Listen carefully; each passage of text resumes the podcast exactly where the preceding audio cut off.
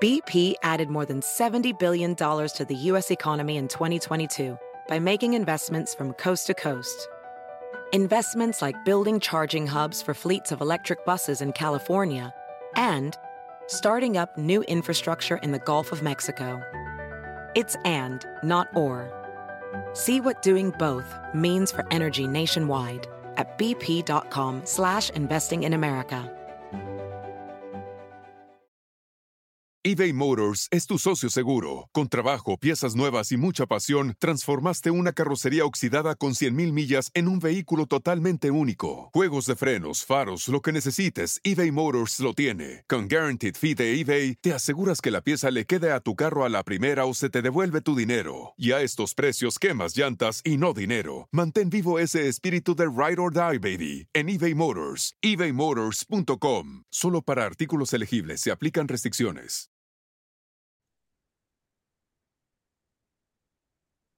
Hola, ¿qué tal? ¿Cómo están? Bienvenidos aquí de nueva cuenta. Soy Ponchote y tengo de invitada a alguien que ya es familia, la licenciada Maggie. ¿Cómo estás?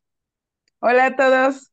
Buenos días, buenas tardes, buenas noches, dependiendo de la hora que vean esto. Gracias por estar aquí. Sí, que estén todo el tiempo y tenemos la reseña de un libro que me tiene muy gratamente sorprendido porque me dio las piezas que me faltaban para armar un rompecabezas de dudas que tenía respecto a toda esta historia del clan Andrade, como es qué pasó con Boquitas Pintadas, por qué se separaron y qué sucedió en realidad con Brandy Ruiz, la prima de Gloria Trevi, en este libro que se llama Gloria Trevi, el misterio revelado de Jimena Diego. Les voy a platicar que yo ya, ya tengo toda la información y Maggie apenas se va a ir enterando ahorita como yo la vaya diciendo, así que vamos a ver cómo se va sorprendiendo. Jimena yo, voy a ir, yo voy a ir reaccionando junto con ustedes para que las dudas que vayan surgiendo. Y complementando con la información que ella tiene como experta en el caso que ya es, obviamente. Jimena Diego, te platico, nació en Argentina, es una argentina, nació en 1970 y en 1997 se fue a vivir a Nueva York. Escribió el libro de Shakira, Llena Eres de Gracia, que tengo que hacer la reseña porque nunca lo he, no sé nada de ese material. Y la contrató la editorial Grijalbo para escribir este libro que ya sabemos que fue, es la misma editorial que sacó La Gloria por el Infierno. Entonces, ya hay por ahí alguna historia que sería interesante ver. Pero, y, ¿sí? Y Grijalbo es una editorial grande, es fuerte, no se atreve a publicar como cualquier cosa. No, y este libro no tiene ninguna demanda, pero también creo que fue silenciado. No se hizo mucho ruido y muy, muy pocas personas saben de él y aquí nos vamos a enterar por qué. Sí, porque yo no sabía de este libro hasta hoy, gente. Sí, eh, ella, para que se den una idea, entrevistó a Brandy Ruiz, este, la prima, a, a Mónica y Pilar, integrantes del grupo Boquitas Pintadas, que en la serie pintan como que se fueron por una traición con la disquera. Aquí vamos a conocer la historia desde el punto de vista de ellas, por qué están diciendo eso. Gaby, sí, a ver, dime. Porque de Mónica Moore y Pilar Rodríguez, me parece que se apellida, son las únicas que no sabíamos, entonces ahorita vamos a despejar esas dudas. Y fuerte, ¿eh? ¿eh? También vamos a ver qué pasó con Gaby, que también dio, que escribió el libro, como carne de cañón, que fue tan polémico. A ella también la entrevistó. A Lynn y a Rubén Aviña, que también da su punto de vista. Un muy amigo de Sergio, Carlos Vargas, que yo nunca había escuchado que tuviera amigos, pero fíjate, aquí salió un amigo de él. A Mari Morín, que ahora está dando tantas este, entrevistas, que es la autora de muchos temas importantes, como Pelo Suelto. Y Guillermo Lupus, que trabajó con Sergio. Antes trabajaba con hombres, ya después se encargó de trabajar con puras chavitas. Eso te iba a decir, eh, como que al principio sí trabajaba con hombres, ¿no? Sí, sí, sí, pues trabajaba para una empresa que exactamente veían a las mujeres como simplemente, pues casi, casi como esclavas o como empleadas, todo parece indicar. Y aquí no, pues ya sabemos cómo él empieza a crear su propio mundo lleno de mujeres que hacían todo lo que él quería. Algo que es bien importante, que, estoy muy de acuerdo con lo que dice Jimena, es que esto no se debe tratar como un libro del espectáculo, que es lo que decimos nosotros, sino como lo que es. Es la historia de una organización coercitiva y cómo se conformó y qué pasaba dentro de esta organización. Lo cual de entrada para mí ya es un, ok, bravo, está tomado del punto de vista serio, que es lo que nosotros también hacemos, ¿no?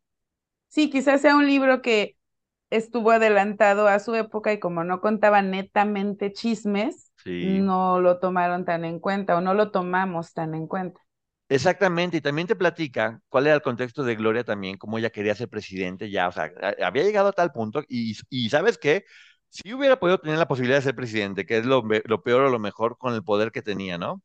Sí, porque yo lo recuerdo y con las, las últimas investigaciones se ha retomado que ella sí tenía un poder de convocatoria, lo sigue teniendo, pero tenía credibilidad y era como la voz de los jóvenes de aquella época y fácilmente sí creo que pudo haber fundado un partido político. Cuenta la historia y algunas de ellas que Sergio en algún momento le dijo, ¿qué formamos? ¿Un partido político o una religión? Y ambas, bueno, ya vimos que ahorita se pueden conjuntar ambas, pero ambas hubieran sido posibles con el poder que tenía en ese momento, ¿no? Pero tener la idea de una religión pues finalmente fue lo que hizo un algo tenía de conocimiento él al respecto. Te vas a sorprender, Maggie. Te vas a sorprender. A ver. También te está hablando, obviamente, que, y es real, hasta ahorita tomó una conciencia de que todo el mundo sabía que Gloria era muy exitosa, muy exitosa, pero no sabía de su vida privada, si tenía novio, dónde vivía, cómo se movía, porque ella decía que vivía en hoteles y que... Ajá. Sí, ella, yo recuerdo que ella, eh, la historia que contaba era que venía de una familia muy pobre, que se había salido de su casa, que había vivido en las calles, este, incluso que había pedido limosna, pero hasta ahí, o sea, en realidad de su vida privada no. Y sí recuerdo una entrevista hace muchísimos años, y disculpen si no tengo el dato, porque es un recuerdo, que eh, un conductor le pregunta si tiene novio y ella hace como, ah, sí tuve uno, pero era un maldito, sí, tú sabes de quién estoy hablando. No sé cuántas veces daría esa respuesta, pero yo sí recuerdo una entrevista, pero no decía nombres ni decía si en este momento tenía. Aquí te vas a sorprender porque, ¿qué crees? También entrevistan al novio que tuvo. ¡Oh! ¡Ah! A ver, continuamos, continuamos. No, está muy bueno, está muy bueno, te digo. Y exactamente, nadie sabía y por qué nadie hablaba, por qué nadie investigaba. ¿Por qué no la seguían para eBay Motors es tu socio seguro. Con trabajo, piezas nuevas y mucha pasión, transformaste una carrocería oxidada con 100.000 millas en un vehículo totalmente único. Juegos de frenos, faros, lo que necesites, eBay Motors lo tiene. Con Guaranteed Fee de eBay, te aseguras que la pieza le quede a tu carro a la primera o se te devuelve tu dinero. Y a estos precios, quemas llantas y no dinero. Mantén vivo ese espíritu de Ride or Die, baby, en eBay Motors. ebaymotors.com. Solo para artículos elegibles aplican restricciones. Como las demás estrellas era la superestrella, lo cual te está hablando de que había como una complicidad de que nadie investigaba o indagaba más allá de, y es verdad. Entonces, quién investigó y lo supo y no lo quisieron compartir. Exactamente. Entonces la gran pregunta es, ¿Gloria era víctima o cómplice? Eh, ella te platica que una organización coercitiva es un lugar donde los participantes se aíslan de la sociedad para rendir culto y beneficiar al líder. Dos más dos, cuatro, ¿no? Ahí está la respuesta. Y que obviamente dentro de este organigrama, porque funcionan como una organización, Raquel y Gloria tenían los, los, de los puestos más altos, por decirlo de alguna forma, o el rango más alto, porque ya llevaban 15 años, las pone a las dos al mismo nivel, creo que llevaba un poco más Raquel, pero bueno, dice que ambas llevaban más de 15 años ya allá adentro. Y como dice Gloria, en situaciones como esta, el tiempo no juega a tu favor. Exacto, y probablemente estaban ocupando esos rangos o esos, esos puestos de poder en esta organización no tanto por gusto, sino porque el tiempo que ya tenían ahí coaccionadas, amenazadas y que no les quedaba de otras, o probablemente ya lo habían normalizado, pero no porque estuvieran conscientes de que lo que estaba sucediendo estaba mal. Sí, la autora Jimena tiene una conclusión que creo que es bastante, yo estoy también de acuerdo con ella, que, que Gloria finalmente fue una víctima subordinada que creo que ese, ese concepto le queda muy bien porque sí fue una víctima, pero terminó siendo una subordinada o empleada o un, un subrango dentro del director general, que en este caso era Sergio Andrade, ¿no? Sí, y mira, eh, véanlo en una empresa, alguien que quiere conservar su trabajo, tiene que hacer caso a lo que dice el patrón, esté o no esté de acuerdo muchas veces. Y aquí probablemente sucedía lo mismo, pero el pago era por, o el intercambio era con los sueños de estas niñas de volverse famosas o de lograr el éxito. No, bueno, en una empresa no te van a golpear si no cumples, no tanto, no hasta llegar al punto de, o tantas otras cosas que ya sabemos que sucedían en este grupo, pero bueno, vamos aquí a empezar, porque las primas, estas primas que pintan en la serie como de lo peor, aquí nos platican cómo veían a Gloria desde, su perspectiva. Así que, ¿cómo la ven las primas a Gloria? Pues bueno, dicen que Yoyis, porque le hablan con mucho cariño, se hace Gloria. En 1983 ganó el concurso de Buscando el doble de Chispita, buscando la doble de Chispita. Platican que Gloria era muy despistada todo el tiempo, que era, que era medio burra, por decirlo alguna cosa, que en la escuela le iba muy mal, que siempre, que vivía como en un mundo aparte, que le hacían mucho bullying en la escuela porque la llamaban la India Treviño porque llevaba unas trenzas y que ella siempre estaba inventando cuentos, historia, como realidades alternas, que vivía en otro mundo, que dibujaba, que tenía figuritas y como ya lo hemos platicado tú y yo en algunas otras ocasiones, yo en algún momento pensé que ella tenía cierto grado de Asperger, pero ¿cuál es tu idea de qué pasó, Maggie? Yo creo que ella creaba estos mundos alternos para poder salir del mundo real que tanto le dolía. Creo que era una forma de que de protegerse. Y probablemente estas historias, como lo estamos viendo hoy en la serie, por eso quizá lo relata así, porque ella creó esas historias para protegerse y no está consciente de la realidad. Exactamente, aquí vamos a ver un poquito de su infancia. Creo que es increíble cómo la serie no logra formar los antecedentes que aquí sí se logran formar, que te hacen entender perfectamente bien cómo fue que Gloria fue transicionando hacia el punto de llegar a ser una víctima de este hombre. Aquí te va quedando muy claro. Te platican cosas chidas, como que por ejemplo cuando ganó el concurso ganó la beca en el SEA, porque estaba becada en el SEA, les daban dinero por estar ahí. Les dieron dinero también, le dieron mucha ropa y un perrito que nunca le dieron. Así, aquí es un reclamo para Televisa. Rubén es jugar con los sueños de los niños. Sí, muy mal, Televisa, le debes el perrito a Gloria todavía. Y Rubén Aviña platica que Gloria era muy fantasiosa, pero que su mamá era muy estricta, que era casi, casi militar. Y que de hecho los primeros años de la vida de Gloria no vivió con el papá y la mamá, vivió con los bisabuelos, Luis Aurora, creo que se, que se llaman, y que ellos eran quienes la querían, la cuidaban. Pero también se deja un poquito una huella de abandono en ella, ¿no? Sí, e, ese dato es importante porque sabíamos que ella había vivido un tiempo con su bisabuelita, me parece, después de que fallece el esposo, o sea, el bisabuelito de Gloria. Pero el hecho de que tu mamá y tu papá te dejen con tus bisabuelitos, muchos casos de abuelitos, eso deja en los niños una marca, una huella de abandono, que probablemente por ahí ella estaba buscando su figura paterna. Y ahora, ojo, ¿eh? Estaban casados los papás. Estaban casados cuando la dejaron con los bisabuelos y de hecho en una ocasión fueron por ella y ella empezó a llorar y llorar y llorar porque pensó que la estaban raptando. Imagínate el desapego a los papás que tenía para pensar eso. Sí, qué doloroso como niña que tu familia y te arranquen del seno de tu familia, pero quien te arranca son tus papás.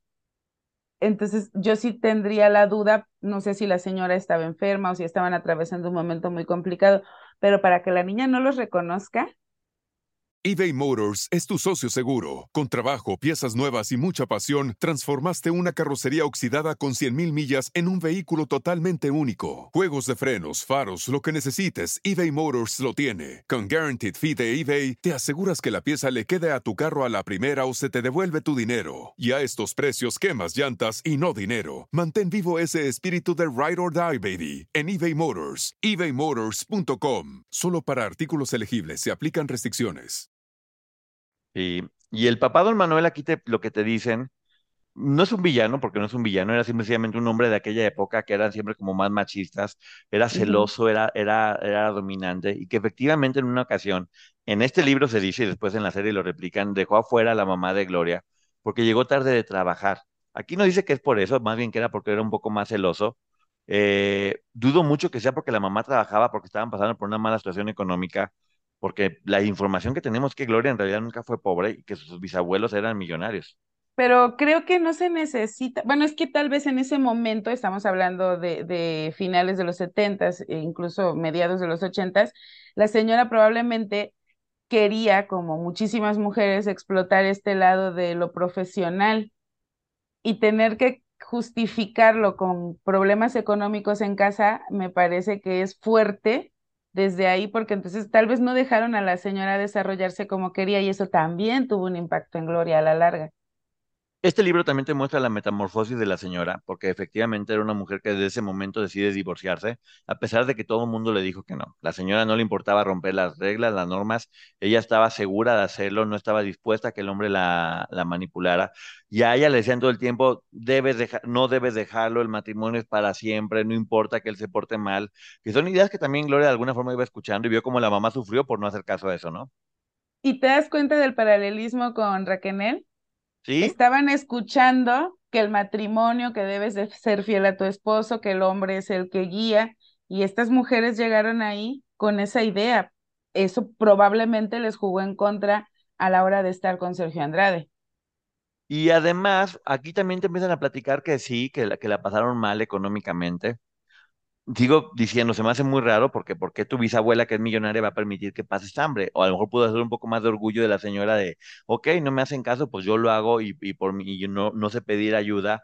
O un poco de una lejanía o un pleito con la familia porque no la apoyaban. Tal vez la señora lo hizo un poco más como por, yo voy a demostrar que puedo, pero que sí pasaron momentos muy complicados. ¿Hasta qué crees que es lo que lo saca de ese momento malo económico? Que se casó. Se casó con un médico, se casó con un médico que tenía dinero. Dicen que la mamá de Gloria era bailarina y que tenía un cuerpazo, que la señora siempre se cuidó mucho y se ve porque la señora es como muy derecha, tiene mucha personalidad. Sí, camina y se ve como bailarina, esta elegancia que solamente le da eso. Pero aquí empieza a ver algo que, que va a hacer que entendamos muchas cosas de Gloria no dejaba que Gloria comiera porque Gloria era chubby. Todo el tiempo, o sea, no tenía el cuerpo de la mamá, era media llenita y la mamá todo el tiempo se moría de coraje, le decía, deja de comer, vas a engordar, estás, o sea, la presionaba muchísimo y que la trataba mucho, muy mal, porque era como, ¿cómo es posible que yo, que soy casi perfecta, tengo una hija que es media tonta, que es burra en la escuela, que Gloria sí platicaba que la mamá con la pura mirada la hacía temblar, pero aquí ya lo estamos viendo que tenía mucho que ver con eso, con, con no ser la hija que ella esperaba de acuerdo a la imagen que ella tenía. Pero entonces estamos viendo que había no solamente violencia física y psicológica en su infancia, que es lo que nos está contando e-, ella en la serie, y que después la vive con Sergio Andrade, probablemente por eso la normalizó, sino que también había estas privaciones de alimento que más tarde vive también con Sergio Andrade.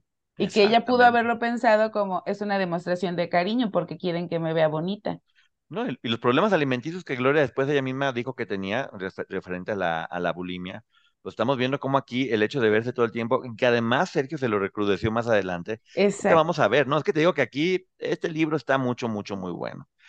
Dicen que cuando la mamá se casa con el médico, porque la cuñada es la que platica todo esto, ¿eh? La hermana de don Manuel, es la que platica toda esta historia, la cuñada, que la mamá de Gloria se hizo varias cirugías en el cuerpo y que también en la cara se hizo por ahí sus, sus arreglitos y que... Muy válido, muy válido. Sí, muy válido, la señora puede hacer lo que... Y quedó guapísima además, muy válido, pero que sí, que hablaba muy mal a sus hijos y que ejercía una violencia verbal impresionante, que todo mundo la tenía que obedecer, que era como un sargento, de haces esto y demás, y que trataba muy mal, y que Gloria solamente decía, sí, mamá, sí, mamá, sí, mamá.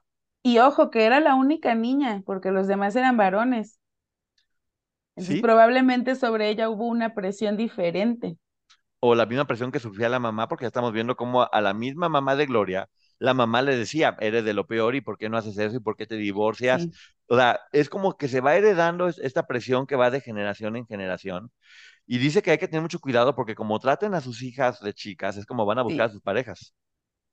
Sí, y ustedes como padres, nosotros como padres vamos a ir formando a los hijos y es lo que ellos van a buscar en la edad adulta. Incluso aunque no lo busquen, si llega, si, si nosotros maltratamos a nuestros hijos, si llega alguien que los maltrata en la edad adulta con el te pego porque te quiero, ah, bueno, mi mamá también me lo decía, mi papá me lo decía, es normal que te peguen, es porque te quieren. Así es, y también una de las cosas que decía es que siempre estaban perfectamente peinados y combinados, que era era muy militar la educación, lo cual es muy raro porque Sergio Andrade también el papá era militar y le daba esa misma educación de, de tener que ser rígido, limpio, cuidar, hacer las cosas de la señora, que era, que era, lo que dicen aquí básicamente es que sí era muy dura con los hijos.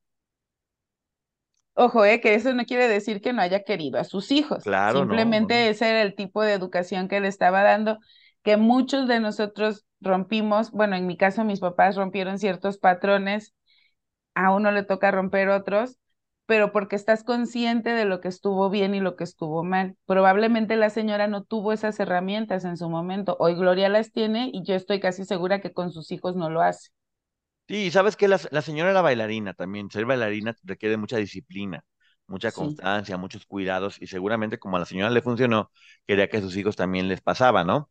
Dice que cuando visitaban a su bisabuela Aurora, que de hecho hasta Gloria les dijo una canción, se ve que había una conexión bastante especial que Gloria era la consentida. Yo creo que la, yo no sé por qué, pero me da la impresión que, la señora Aurora veía en Gloria la más vulnerable o la más frágil de todos y por eso la protegía tanto y la cuidaba y la consentía, ¿no? Y además porque fue su hija, exactamente, ¿no? Sí, y, y es que ella la crió, o sea, ella la crió y probablemente la bisabuelita de Gloria se dio cuenta de que se había equivocado al criar a su hija y con Gloria pensó subsanar ese, ese hecho.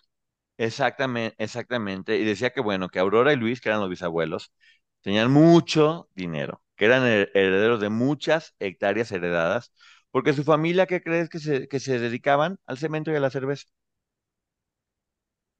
No, pues sí, sí había dinero. O sea, familia regia dedicada al cemento y a la cerveza, multimillonarios. Entonces estamos hablando de, de que no tenían dos pesos, que tenían mucho. Y después vamos a ver la familia de Gloria, donde se movió Gloria, el contexto en el que se manejó, quiénes eran y qué cantidad de dinero tenían. Te platica que, es exactamente Gloria Redondo, es, es, la hija única de Luis y de Aurora, únicamente tiene una hija que recibe todo lo del, imagínate nada más, hija única, recibe todo lo de los papás y ella tiene nueve hijos. Entre ellos, la señora Gloria, Gloria Ruiz. Ajá, entonces al ser, ser hija única, la abuela de Gloria, probablemente desconocemos la historia, no pudo tener más hijos. La señora quiso tener más y en su, en su bisnieta es en donde encuentra. Exactamente. Pues bueno, algo que, algo que a mí ya me habían dicho es que la mamá de Gloria metía a, a, Gloria Trevi a, a, muchas clases porque sí quería prepararla mucho y aquí lo estamos viendo, la metía a estudiar ballet, lo cual debe ser muy difícil cuando tu mamá es tan buena en ballet, meterte un poco a la fuerza y hacer que tú, que estás un poco llenita y, que, no tiene, que no eres muy talentosa, porque mencionan aquí eso, que era un poco llenita y que no era buena bailando ballet, que era muy torpe y eso significaba que siguieran diciéndole, no eres buena, no lo haces bien, no eres como tu mamá, tienes que bajar de, peso. Y en ese momento, sí, ¿qué? ¿Me vas a decir algo? No, qué, qué, horror, qué horror tener que, que, que tu persona a seguir, tu ejemplo, que es tu mamá, en realidad sea tu competencia porque te la están poniendo de ejemplo todo el tiempo y que no la puedas superar. Bueno, estás diciendo una, una frase que mucho se ha mencionado en varias personas, que exactamente ellas, más que una relación madre-hija, siempre tuvieron una relación de competencia.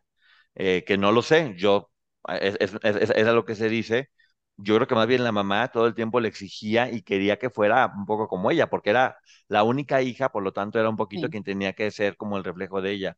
Dicen que la mamá se seguía operando, que si se opera, qué bueno, y que en ese momento fue cuando se hizo rubia platinada y que empezó a usar pupilentes, que tuvo como una transformación completa y absoluta, que creo que siempre cuando pasa en las mujeres es también como una, yo lo que entiendo de la señora es que la señora era revolucionaria, hacía lo que le daba la gana y no tenía miedo a ser quien es y hacer lo que quiera, ¿no? Pero también podrían ser dos cosas, que estaba buscando aceptación, uno, y dos, eh, que le daba ese empoderamiento para seguir siendo fuerte y sacar la cara por sus hijos. Sí, o que quería ser otra persona también, pero bueno, finalmente lo hacía y también esto nos muestra lo importante que era para la señora verse bien y una gloria que no se veía bien. Era, ah, de hecho, a lo mejor hasta el hecho de ponerle trenzas y eso, era una forma de rebajarla, ¿no? O sea, es que es muy raro. Aquí tendremos que invitar luego a psicólogos que nos lo expliquen. Sí, sí, eso te iba a decir, necesitaríamos la opinión de un psicólogo porque sí existen muchos casos en donde las mamás compiten con las hijas. Sí. Y exactamente cuando ganó Chispita, su vida cambió, porque aquí viene una frase que Gloria dio en su discurso. Tenía 15 años con mentalidad de 12. Que ahora estamos viendo que así era. Gloria era una niña retraída, tímida, que no había vivido casi nada, que era de alguna forma sufría violencia verbal. Y de ahí, de pasar de ser esa niña retraída, se tuvo que ir a vivir a Ciudad de México y aprendió a manejarse por sí sola, a moverse en metro, metrobús, empezó a crecer lejos del yugo de su familia, que era más exigente con ella. A ver, pero yo sí quiero eh, algo, dejar algo claro. Sí, la mamá de Gloria pudo haber sido estricta, regañona, incluso eh, hemos visto en la serie que le daba ahí sus nalgadas. ¿Y don Manuel dónde estaba? Desaparecido. Acuérdate que el papá como que se fue y no hizo nada y desapareció hay que dejar claro que la señora hizo lo que pudo con las herramientas que tenía, o sea, no la estamos culpando no. por si llegase a sonar así, porque también dónde estaba el papá. No, y además la señora tenía muchísima personalidad, o sea, la señora sacó adelante a su familia, y es lo que te digo, yo creo que la que, la que tenía el espíritu más, más rebelde y más transgresor y revolucionario era la mamá, justamente, es una mujer pues, con una personalidad muy fuerte, y muchas veces ser hijo o hija de una persona con una personalidad tan fuerte termina siendo complicado, ¿no? Sí. Pues mira, Y ya estamos viendo que hay una anécdota que la misma Gloria platica, que le dijo a su papá, oye papá, quiero ser artista, y que le dijo el papá, no, es que sabes qué, para ser artista tienes que acostar con mucha gente, bueno, pues quiero ser presidenta, no, pues que para ser presidenta también tienes que acostar con mucha gente, y dijo, ok, pa, me acuesto con mucha gente. O sea, esta anécdota está fuerte, pero bueno, es, es, es, divertida por un lado, pero por otro lado también como Pero es que fíjense lo, lo, importante que son las palabras de los padres sobre los hijos, porque tal vez si su papá le hubiera dicho, pues entonces tienes que ponerte a estudiar y prepararte para que lo logres, ella se hubiera enfocado en estudiar y no hubiese caído en, en las redes de este tipo. Ahora hay que recordar que según lo que mencionan, quien llevó a Gloria a participar en la doble de Chispita fue su mamá. Yo creo que a lo mejor la mamá, como muchas mamás de artistas, quería ser artista y veía en Gloria la forma de poder lograrlo. Eh, y por eso iba y la acompañaba. o simple y sencillamente era una persona que quería apoyar los sueños de su hija. Exacto. Veía que tenía posibilidad, cualquiera de las dos puede ser. Y entra al CEA, donde hay 50 alumnos cuando entra Gloria, que eso sigue pasando en todas las, en todas las generaciones del CEA. Después pasa a 30 y al final solamente terminaron 7 en ese grupo, lo cual te habla de que Gloria tenía disciplina y talento. Pero ahí, durante ese tiempo, terminó yéndose con Sergio, no terminó, pero ella empieza a tener una metamorfosis, empieza a ponerse más delgada, se empieza a poner muy guapa, cuando la vemos en boquitas pintadas se veía muy, muy bonita, y usaba más falditas, usaba ropa mucho más sexy. Pasa mucho con toda la gente que luego viene de repente aquí a estudiar a México, pues bueno, se les abre la mente se hacen mucho más libres y sobre todo cuando las tienen como tan reprimidas, pues Exacto. explota, ¿no? Exacto, y de, de hecho forma eh, parte de la adolescencia y sobre todo como mujeres que ya empiezas a verte este, ya no como una niña y ya te quieres vestir más como más coqueta, más adulta y es normal. Pero si además ella se sale de este círculo en donde a lo mejor estaba muy presionada y esta parte, no, que no lo dudo, de cuidar las apariencias, de ser la niña buena, acá se destapó.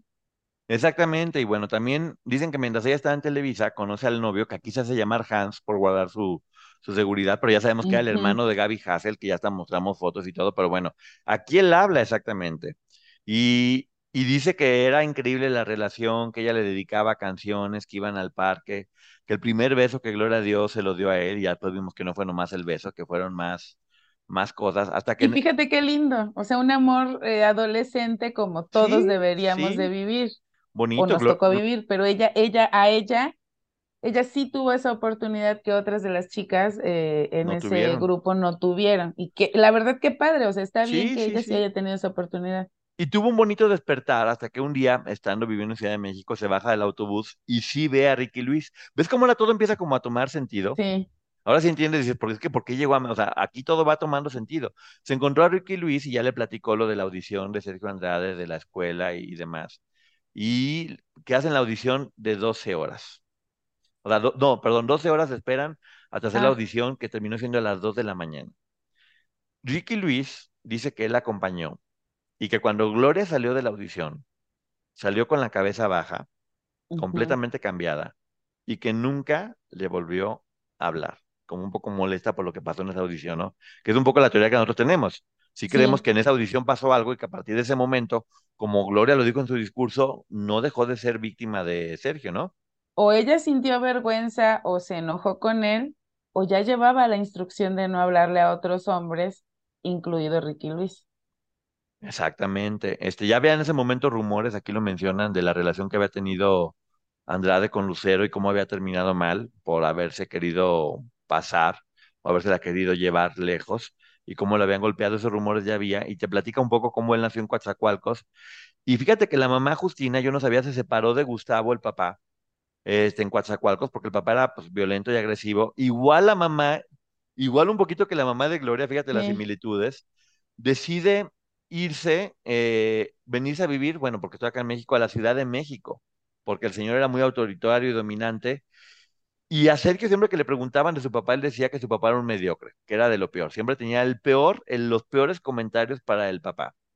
Y que la mamá se volvió muy amargada y que era muy dura. Es que ve, la similitud entre Gloria y Sergio, ¿eh? entre las historias, que la mamá se volvió como amargada y con una personalidad muy fuerte, y que el consentidísimo era Eduardo, que con Sergio era súper duro, pero con Eduardo, bueno, lo adoraba. Porque de hecho Eduardo comenzó a trabajar para poder ayudar a su mamá.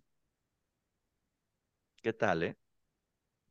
Es que entonces sí estamos viendo la que estaban viviendo una vida muy parecida o les tocó vivir una vida muy parecida, porque en el caso de Gloria yo siento que sí fue la más presionada entre sus hermanos por ser la única mujer.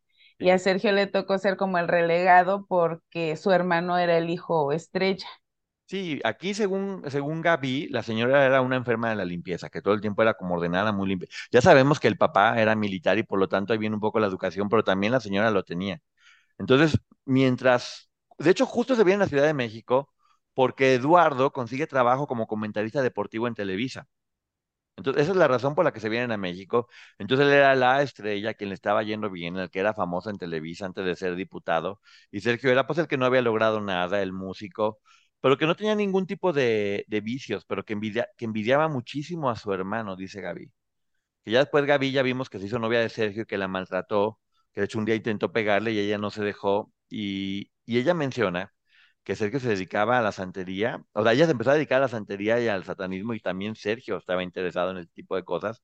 Y no solo eso, sino que Sergio se involucró en la cienciología y la dianética, que es una que mucha gente dice, porque yo no quiero afectar a la gente que esté en eso, pero se menciona que por lo menos la organización de la dianética y la cienciología es un poco como una organización coercitiva, que es donde él aprendió muchísimo a cómo funcionaban este tipo de, lugares.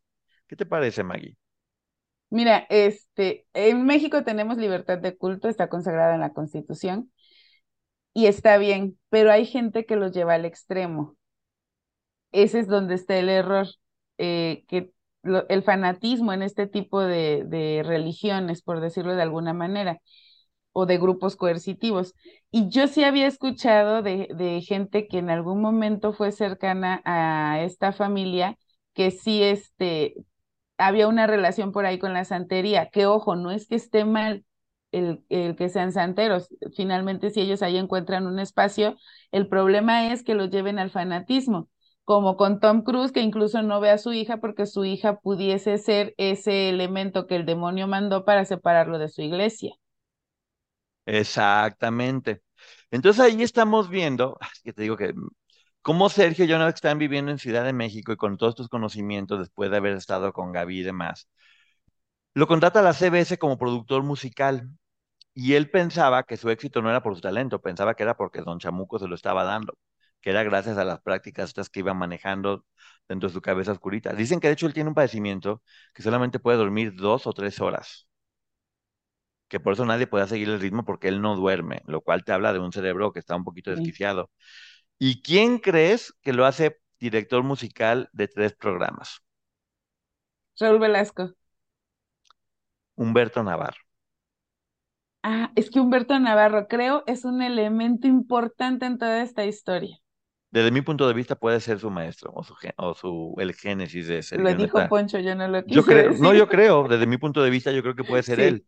Según las investigaciones que ha habido, porque en Nación TV, por ejemplo, se menciona que Humberto Navarro, junto con Paco Stanley y Víctor Iturbe Piruli, eran las personas que manejaban todo este negocio de los polvos mágicos dentro de la empresa. Y además siempre se ha mencionado que también parte del tráfico era con con personas menores de edad dentro de los libros, como el de Luisito Rey o Nación TV. No son cosas que yo estoy diciendo, pero en esta ocasión lo hace de tres programas, entre ellos Alegría de Mediodías, que después se volvió Chiquilladas, y que de ahí adivina quién estaba en Chiquilladas. Lucero. Lucero. Ahí es cuando conoce a Lucero en un programa de Humberto Navarro, y donde él le propone a la mamá de Lucero producir a su hija. El primer tema que hacen es Togui Panda, ¿te acuerdas de Togui Panda? Le dijeron al pandita del amor. Bueno, esa canción que fue un fracaso porque ya estaba el osito panda de Yuri, que era un exitazo. Ajá, es que de esa sí me acuerdo.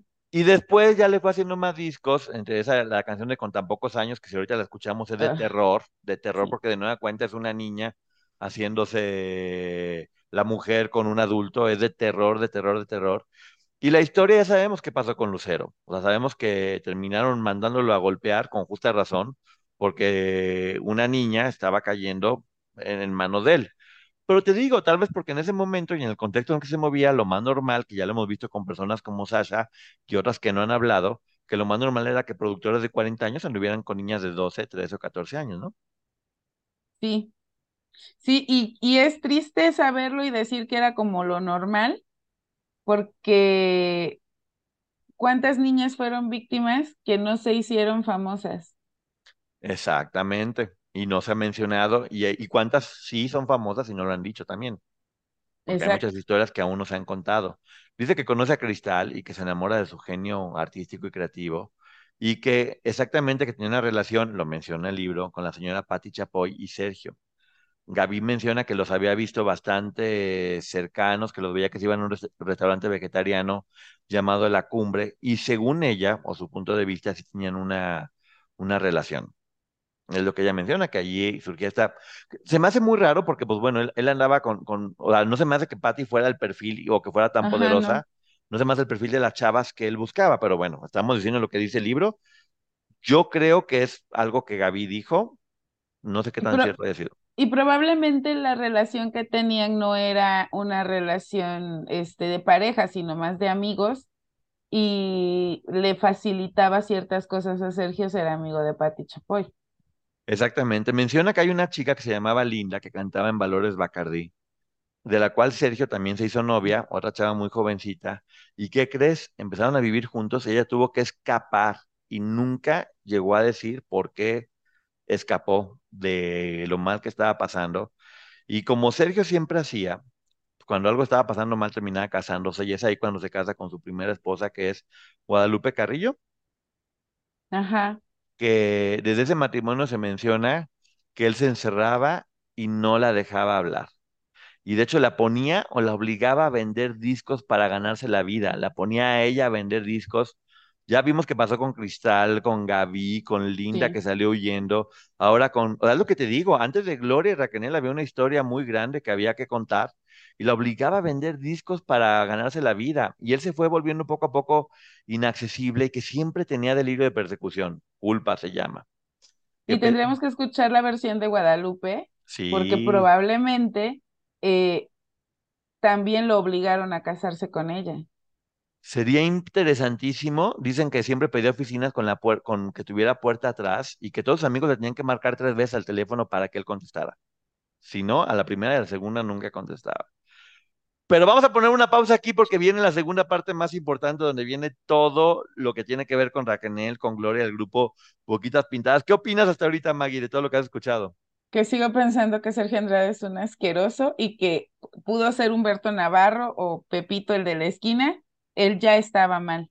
Claro. Solo necesitaba un detonante. Pero sí o no, eso sí te marca un génesis de, cómo Sergio ya era un monstruo.